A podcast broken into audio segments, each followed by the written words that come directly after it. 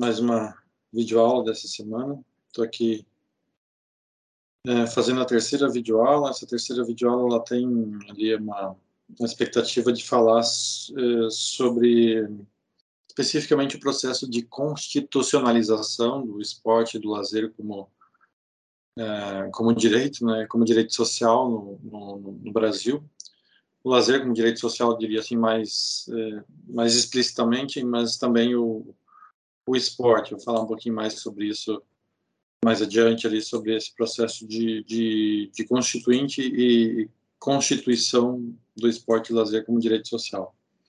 Então, esse é o objetivo da aula. Só retomando as duas videoaulas anteriores, na primeira videoaula eu procurei falar sobre processo de tensionamento, problematização daquele modelo de organização esportiva, é, de organização pública do esporte, do lazer, a partir da, da noção de pirâmide, né, onde você coloca ali a, a escola, o, o, o esporte escolar, o esporte educacional como categoria de base, depois vem esse esporte de lazer nos municípios, nos estados, pra, praças e parques, balneários, pistas públicas, enfim, depois quem vai passando por esse crivo vai para os vai para pro, o chamado esporte comunitário, sistema comunitário, que envolve federações, confederações, comitês, até chegar no topo da pirâmide, uma grande referência, os selecionáveis de, de cada modalidade.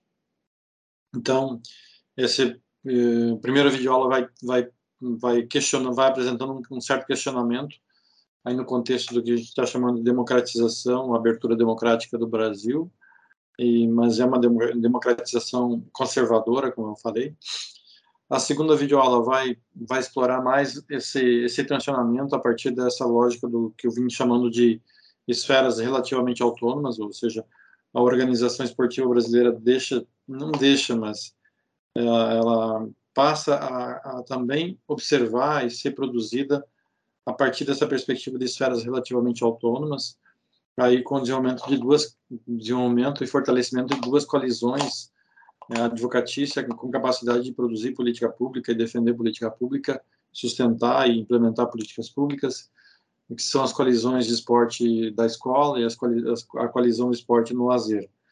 Então, vim tra tratando sobre isso na, na segunda videoaula, vim desenvolvendo assim como é que essas como é que essas coalizões foram emergindo e alguns dos principais argumentos ali que, que sustentam elas. Bom, e nessa terceira videoaula, então, vou entrar especificamente na, na, na questão do lazer e do esporte como, é, como é, temas que foram, é, que fazem parte, hoje em dia, da nossa Constituição Federal. Nossa Constituição Federal, ela foi promulgada em 1988, a partir de uma constituinte que se iniciou em fevereiro de 87 e terminou, se não me engano, em, em agosto, setembro de 88. Eu já, já vejo a data precisa, mas é mais ou menos esse período. E nessa Constituição Federal de 88 tem ali no artigo 6 da Constituição o lazer como direito social e no artigo 217 o esporte como direito de cada um. E eu vou, eu vou tratar um pouquinho disso. É, fazendo um resgate, então, do, do, do é, enfim, desse, dessa questão histórica, né, o objetivo é, o objetivo, de certa maneira, é, é tratar é, da Constituição, desse movimento de, de, que o esporte já vinha né, sendo colocado como direito de todos antes mesmo da Constituição. Né. Pelo menos ali da década de 60, década de 80, de 70 e 80, quando entra esse movimento internacional, que vai ali é, apontar para diferentes manifestações é, já colocando o esporte como uma questão que deveria se fazer parte de, da educação permanente das pessoas ao longo do ciclo da vida, é, isso já vai entrando esse debate do esporte para todos, enfim, tem um programa específico ali do esporte para todos, o EPT, né? É, mas essa, essa ideia de que o esporte deveria ser para todos, ela já vinha sendo mobilizada, já vinha sendo articulada. Mas uma coisa é falar de esporte para todos, outra coisa é falar esporte como direito social. Eu vou tentar explicar um pouquinho isso para vocês, já começar a explicar um pouquinho para vocês isso, essa diferenciação nesse momento.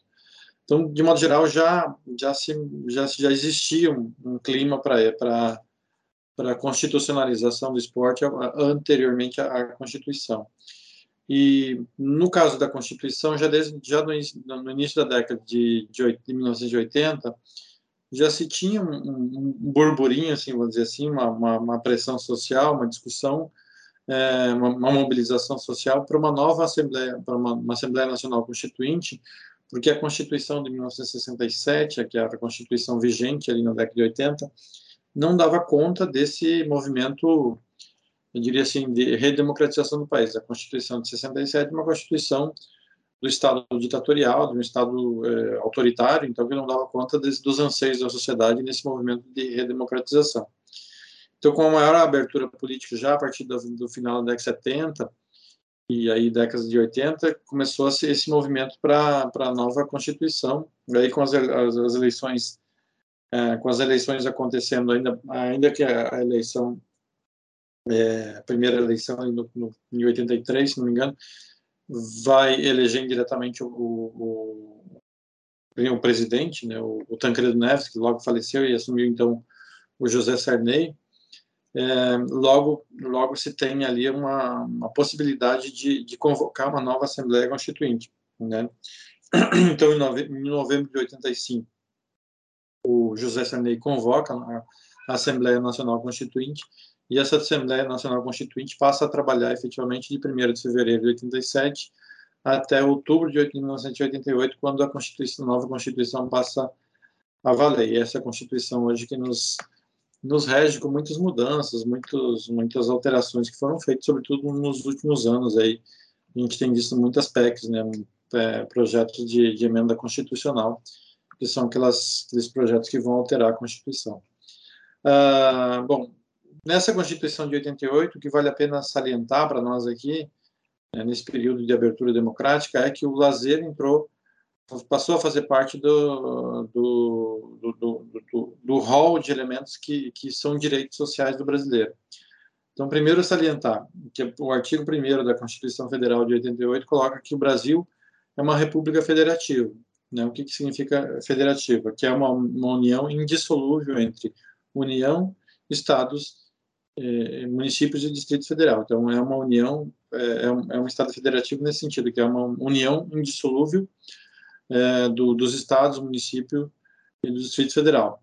E é um Estado e também esse artigo, esse artigo primeiro coloca que o Brasil é um Estado democrático de direitos, né? Ou seja, tem como fundamento isso. De, esses direitos podem ser direitos é, de propriedade individual, por exemplo, né? Ou direitos, os direitos civis, os direitos, enfim, de possibilidade de, de defender, de, tem o Código Civil, tem uma série de definições dos direitos civis, inclusive a possibilidade de votar, de ser representado, de representar, então, tem os direitos civis, os direitos, os direitos privados, né, o direito de ter propriedades privadas e outros direitos nesse sentido, e também os direitos sociais. Então, o Brasil elenca ali no seu artigo 6 da Constituição quais são os direitos sociais os direitos sociais vêm numa perspectiva de estado de bem-estar social. Não vou entrar muito nesse detalhe do, dessa configuração do estado de bem-estar social, mas é, é, é, assumir que o Brasil vai é, elencar um conjunto de, de, direitos sociais, um conjunto de, de bens culturais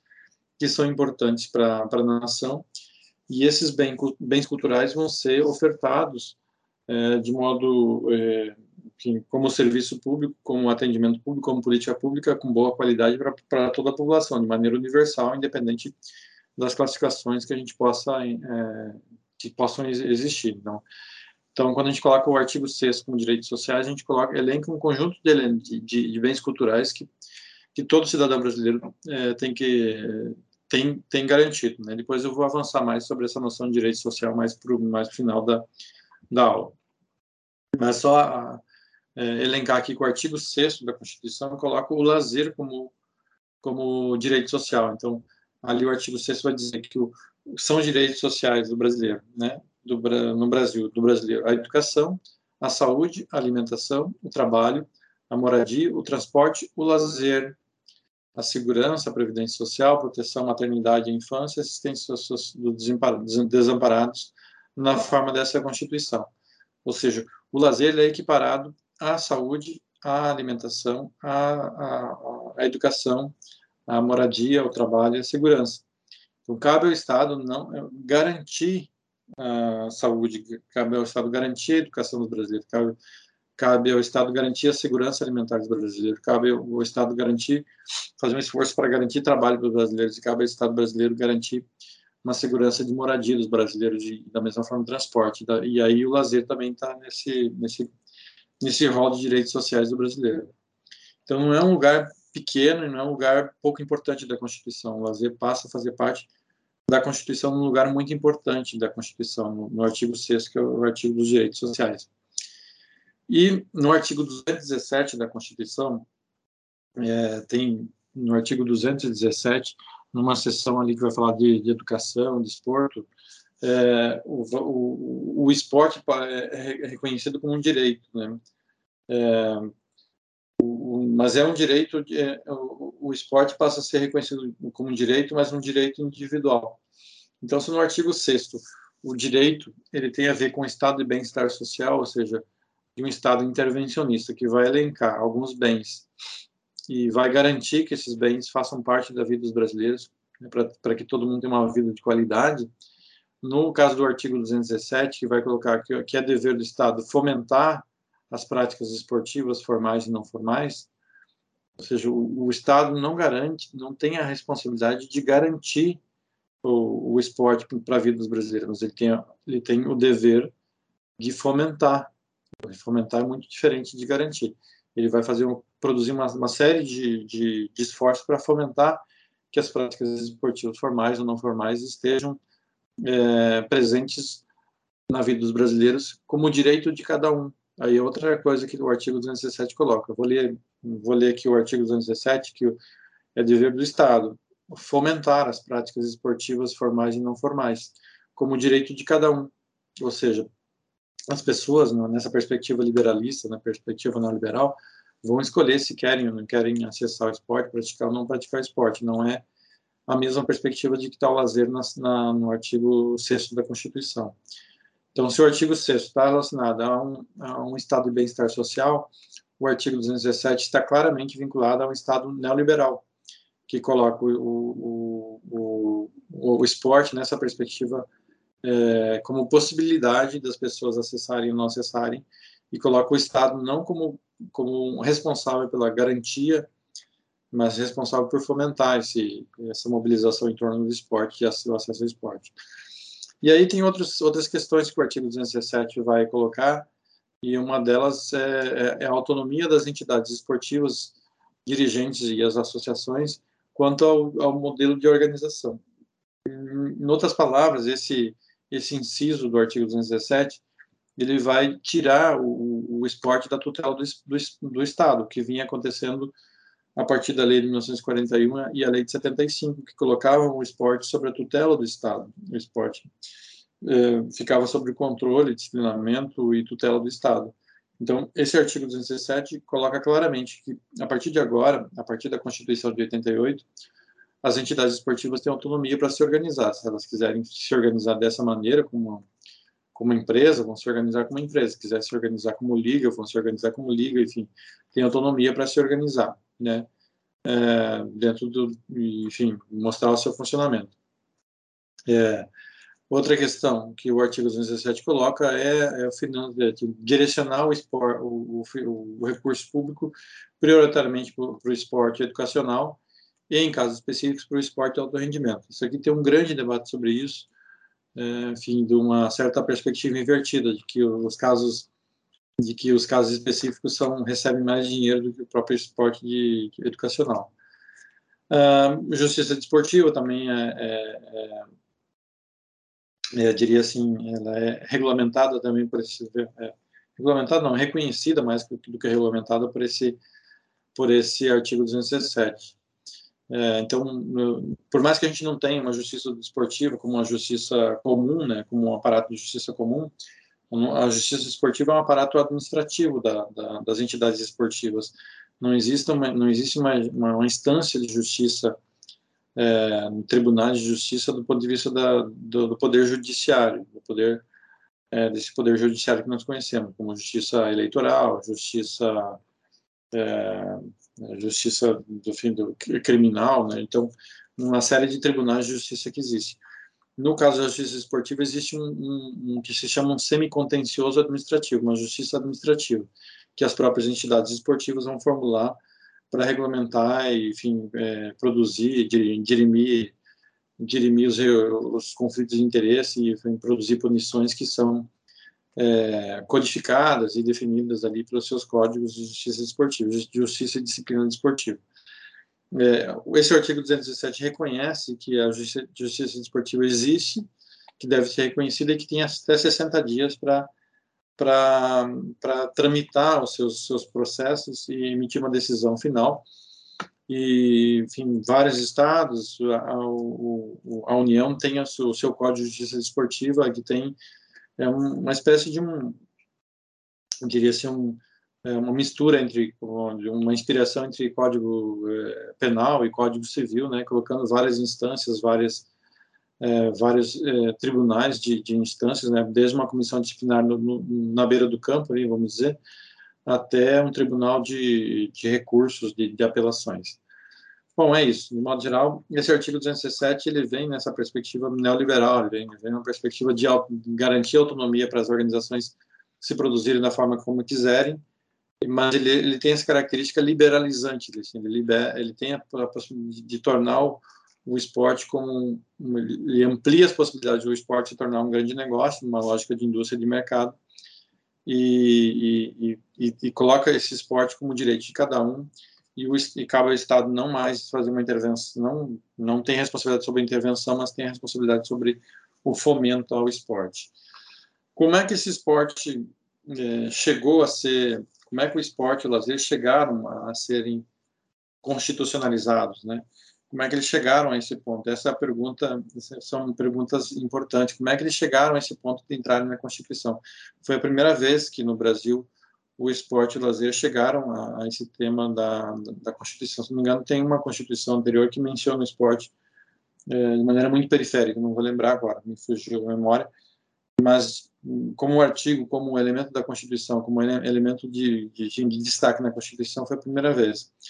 Como é que eles chegaram nisso? Tem dois trabalhos no Brasil que desenvolveram isso. Um trabalho, uma dissertação de mestrado, que foi defendida pela Flávia Cruz, Flávia Cruz Santos. Se não me engano, hoje ela é professora da Universidade Federal de Viçosa, fez um doutorado, mestrado no Unicamp doutorado na Federal do Rio de Janeiro, estudando no campo da história, história do esporte. E, e a, a, Flávia, ela, ela foi é, ela foi estudar e a pergunta que ela tá, que ela foi investigar é como é que como é que esse tema do, do, do lazer se tornou direito social? Como é que esse termo é, foi parar na Constituição no mesmo nível, no, no mesmo status de importância da educação, saúde, trabalho, moradia, segurança? É um tema que, não, que muito frequentemente é considerado supérfluo, secundário, né? É, ela, foi, ela fez essa pergunta e ela foi olhar, então, para o processo constituinte. Ela fez um, um, trabalho histórico sobre os documentos do processo constituinte, acessou lá todo o processo constituinte e fez uma análise desse processo constituinte de todas as comissões e subcomissões. É, o processo constituinte ele era dividido inicialmente em, em, sub, em subcomissões temáticas. As subcomissões temáticas tinham ali os, os trâmites, os seus trâmites né, de, de, de desenvolvimento das, das temáticas, o que, que ia propor enquanto legislação e tal. E, e, ela foi acompanhar esse processo de onde o lazer estava, em qual comissão estava, em qual comissão foi debatido, qual parlamentar que, que se envolveu nos debates, quem propunha propostas relacionadas ao lazer, que tipo de propostas, em que situações, em que momentos isso acontecia e tal. Então, ela foi acompanhando esse processo de desenvolvimento da, do, do, de entrada do, do, do lazer no artigo 6 da Constituição. É, ela, ela identificou que o lazer ela, ele entrou como temático, como debate em diferentes momentos das subcomissões, as diferentes subcomissões. A subcomissão da saúde, do esporte, turismo, educação, do trabalho é, e do bem-estar. Então, essas é, comissões, é, essas comissões debateram o lazer. Só que essas, essas comissões, segundo a investigação que ela fez, essas comissões nunca conseguiram fazer avançar a temática do lazer até, o, até, uma, até uma subcomissão de, de sistematização da comissão temática. Né? Então, o, o, lazer entrava nos debates, no começo tinham proposições dos, dos, dos, parlamentares, de alguns parlamentares, mas não tinha pressão popular, não tinha lobby para essa proposta sobre lazer avançar até a subcomissão de sistematização da comissão temática. Então, ela nunca avançava, essa é a primeira, é, a primeira questão. E, e, não houve um movimento político da área, da área do lazer, da área do turismo, da área da pedagogia, enfim, das áreas vinculadas ao campo do lazer, no sentido de, de, de, defender, não houve uma pressão também popular de defender dos trabalhadores, da classe trabalhadora, também de defender o lazer. Isso tudo não, não aconteceu. Bom, então, como é que, se não houve pressão, se, as, se nas subcomissões temáticas o temático, a tema nunca conseguiu avançar por uma comissão de sistematização incluir propostas relacionadas ao lazer, como é que o lazer chegou num lugar tão importante da Constituição como o artigo 6 Aí ela identificou que no último momento dos trabalhos da Constituinte, já no plenário, lá na, na, na etapa final da Constituição, como as subcomissões já tinham feito as propostas, as propostas já tinham sido apresentadas nas subcomissões, as subcomissões já tinham entregado as suas, suas propostas para uma comissão de sistematização mais geral da, da Constituinte. Enfim, quando, quando o, o, a, Constitui, a, a, proposta de Constituição foi para plenário, lá no finalzinho do, dos debates, é que o direito, o, lazer entra num, numa emenda, né, numa, numa emenda do artigo, eu acho que naquele momento não era artigo 6 era um outro número do artigo, mas entra numa emenda desse, desse artigo relacionado aos direitos, eh, aos direitos eh, sociais. É, e ali nesse momento que o lazer entra. Mas não há qualquer registro, segundo a, a Flávia, indicando que, que, que, enfim, que, que seria uma questão relacionada ao direito social. Simplesmente a palavra lazer aparece na emenda, na emenda constitucional o que permite concluir sim, que o lazer que o lazer entra no artigo 6 por iniciativa dos constituintes, dos parlamentares, que não teve mobilização popular, não teve lobby, não teve não teve é, articulação da classe do, do, dos pesquisadores, dos professores, do, da classe de educação física, não teve é, participação das entidades científicas, entrou com uma iniciativa dos parlamentares. E, e uma das um das, dos dados que ela que ela identificou é que primeiro o lazer era um tema, era uma agenda positiva, como se chama, uma agenda positiva, como se chama dentro do, do, do, da instância legislativa, né? O que, que significa uma agenda positiva? é uma agenda que ninguém ninguém é, ninguém vai contra porque não, não percebe um problema né? assim, ela sempre traz uma coisa positiva sempre agrega um elemento positivo então o lazer estava vinculado a, a, questões como realização do, do, do, integral do ser humano é, recuperação do trabalhador para o trabalho é, possibilidade de novas aprendizagens atendimento de necessidades básicas promoção social socialização integração é, harmonização. Então, está vinculado sempre a, a, a noções e, e, a, um, a um currículo né, positivo, né, uma, uma noção é, positiva. Então, primeiro é uma, é uma agenda positiva. E segundo, é, que a Flávia identificou, que provavelmente ela entrou com uma chamada emenda de corredor, ou seja, um parlamentar colocou lá o lazer como proposta na emenda e, e ficava os, os assessores do deputado ou da deputada no corredor é, é, coletando assinaturas dos demais deputados. E como era uma agenda é, positiva, os demais deputados iam assinando, assinando, assinando, assinando, e no final das contas essa emenda conseguiu cap, é, cooptar, agregar 291 constituintes que assinaram essa emenda. E, então era uma emenda de corredor, essa emenda de corredor que uma agenda positiva que foi sendo assinada, assinada, assinada no corredor e é assim que o lazer vai entrando na, na Constituição. E não tem uma, um apelo popular, uma, uma, uma, luta popular a respeito dela. Uh, e outra coisa que a autora salienta é que os, os deputados constituintes que mais, que mais é, defenderam nas subcomissões ainda temáticas a questão do lazer, eles não assinaram a, a emenda né, que incluía o lazer, né, que eram normalmente deputados vinculados ao campo da esquerda e que é bom e provavelmente essa não assinatura tem um valor simbólico, né? Porque se eles assinassem, outros deputados não iam assinar junto, porque os deputados de esquerda, os deputados de, de, de enfrentamento é, sempre carregam um peso simbólico, que o que eles estão assinando, provavelmente os, os outros vinculados a outros grupos de poder não vão assinar. Então, a, a não assinatura também indica que era uma temática é, específica que carregava um valor simbólico é, de valor positivo. Bom, esse é um, é um trabalho que, sistematizando, né, assim, falando a grosso modo. o artigo, é, o, o, lazer entra no artigo 6 a partir da iniciativa dos parlamentares, parlamentares vinculados ao campo liberalizante, que a gente vai chamar de, de campo da direita hoje em dia, né? E, e com uma emenda de corredor, não tem pressão popular, não tem articulação da classe da classe científica, dos trabalhadores do lazer, não tem uma mobilização é, e uma articulação, não tem lobby. Né? É, foi nesse sentido que o, que o lazer entrou na Constituição. Isso tem um ganho, mas também revela a própria fragilidade das, revela porque as políticas de lazer também são bastante frágeis, porque não tem uma pressão popular, uma pressão mais articulada das próprias classes que trabalham com o fenômeno lazer. Bom, falando um pouco sobre o, o por que que o lazer, por que que o esporte é, entrou na Constituição no artigo 217, é, tem outro trabalho aí, uma tese de doutorado que eu já falei sobre ela para vocês na outra aula, defendida pelo professor Felipe Canan, ele é professor uma Universidade Federal do Norte, nunca lembro o nome da Universidade Federal, acho que é do Amazonas, se não me engano, é a Universidade Federal do Amazonas.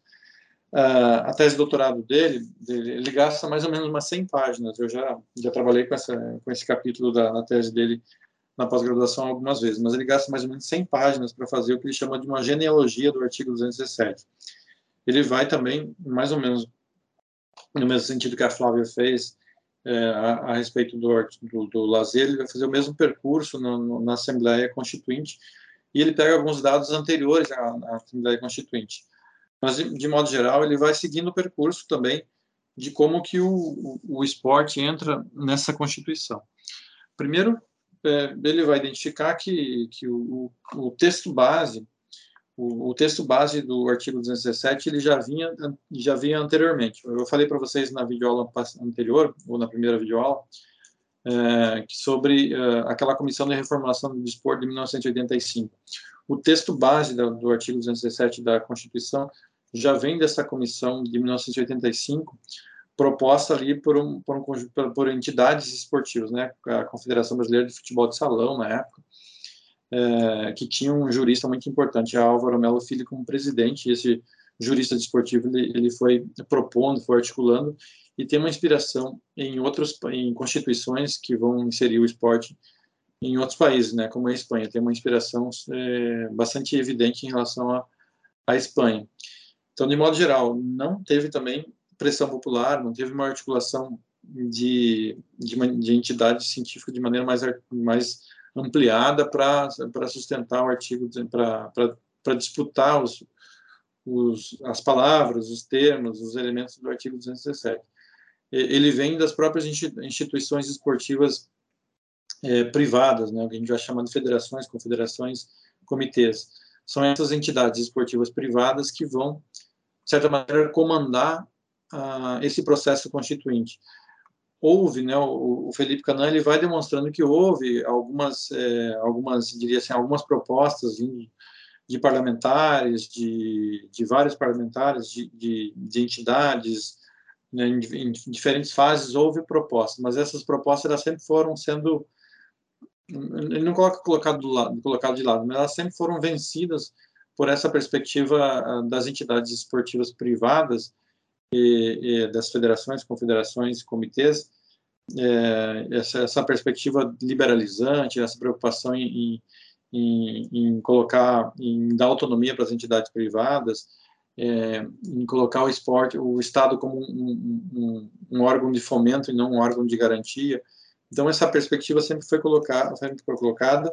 E outra questão que o artigo 217 é, define e coloca é que, de certa maneira, as entidades, as entidades é, esportivas privadas, elas vão sendo colocadas como lugar de responsáveis por garantir o direito ao esporte. Então, se o Estado, o Estado não tem uma capacidade de intervenção, não quer intervir no esporte, não quer fazer essa intervenção no esporte, o que, que ele vai construir? ele vai construir um aparato de fomento ao esporte, de fomento à, experiência do esporte.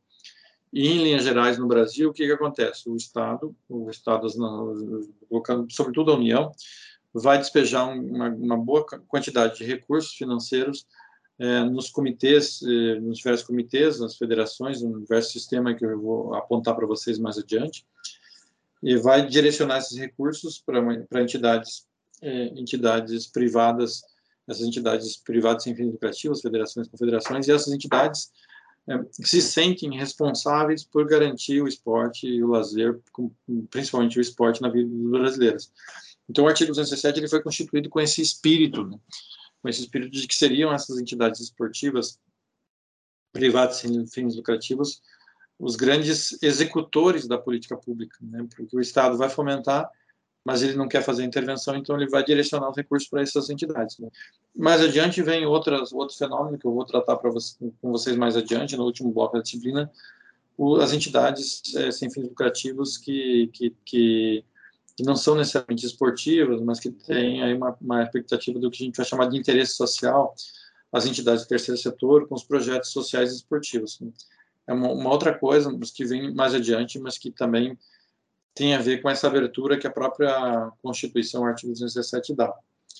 Então, estou é, valorizando aqui que, embora muitas sugestões tenham aparecido, né, algumas sugestões populares, né, através de um sistema de apoio informático que tinha da Constituinte, é, que algumas entidades representativas dos segmentos sociais tenham sido colocadas, o que conseguiu, o que permaneceu mesmo, que foi privilegiado no final das contas, foi a posição das entidades esportivas privadas, federações, confederações, comitês é, que, que, vão, que foram dominando esse processo de, de, de, de passagem na subcomissão, da subcomissão temática, depois das subcomissões de, de sistematização e até a aprovação do artigo 217 na sua versão final, que é uma versão muito semelhante, muito semelhante mesmo àquela produzida já em 1985, ou seja, vários, alguns anos antes, três anos antes, é, naquela, naquela comissão de reformulação do esporte lá que teve as tiver, que tiveram as 80 recomendações nos seis eixos de necessidade de reformulação do esporte brasileiro. É. E ali já, já tinha um papel é, preponderante das entidades das entidades privadas é, que foram colocadas.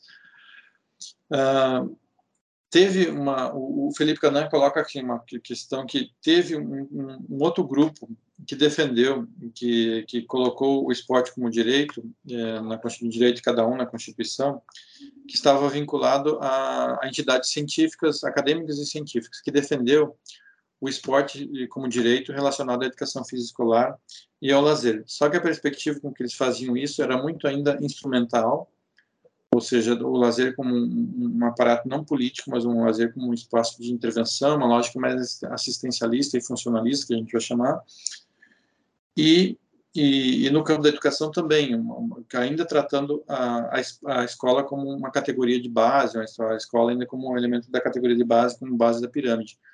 Então, houve movimentos, houve processos de reconhecimento, de, de atuação de, de grupos vinculados a entidades científicas, ou, pelo menos atores de, de, vinculados a entidades científicas acadêmicas que, que atuaram nesse processo de constitucionalização, que colocaram o, o, o artigo 217 próximo a, a, a, dando importância à educação física, à dimensão educacional do, do esporte, né, na educação física, e também o papel dela, dessa relação do esporte com o lazer, mas uma perspectiva instrumental, no caso do lazer, e numa perspectiva de base da pirâmide, no caso do, do esporte.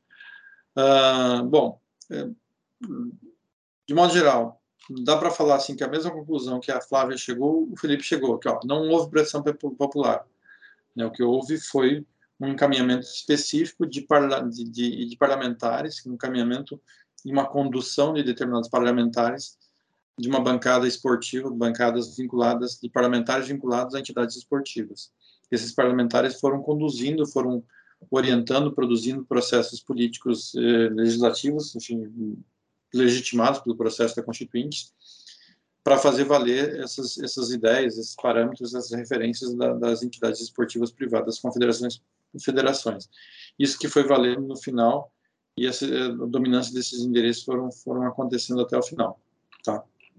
É, essa, essa questão. É, de modo geral, é, aquelas coalizões que a gente estava falando, as coalizões do, do, esporte escolar, as coalizões do esporte lazer, é, pouco tiveram presente, ou se tiveram presente, não tiveram condições de participar em mesmo, em, em mesmo nível de equivalência, de representatividade parlamentar dentro do processo constituinte para fazer valer outras, outras noções de esporte, outras questões é, vinculadas ao esporte. Então, se houve essa participação, o Felipe vai, vai colocar assim, não foi uma participação é, articulada por parlamentares que, tiveram mais peso ali dentro do, do processo constituinte. Bom, basicamente é isso. Eu só falei um pouquinho sobre o que que o, que que é o artigo 6 da Constituição que coloca o lazer como direito é, como direito de todos e, portanto, como obrigação e é, obrigação do Estado, né? Uma questão que o Estado o Estado tem que garantir, como um, como por exemplo um remédio que a pessoa está precisando não tem dinheiro ela entra na aciona a promotoria, o Estado tem que garantir. Então, ele está no mesmo nível, né? Por mais que as pessoas não entendam nesse sentido, não vão buscar, não vão lutar nesse sentido pelo lazer.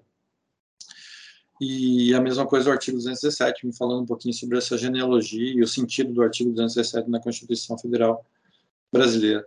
E a partir de agora eu vou falar um pouquinho, nas próximas duas últimas videoaulas, eu vou falar um pouquinho do desdobramento deles em termos de organização esportiva, assim, como esses artigos sexto e artigo 217 se desdobram na forma de organização esportiva a partir da Constituição de 88 como como é, como referência para a política pública e serviços públicos de esporte e lazer para a população né, brasileira.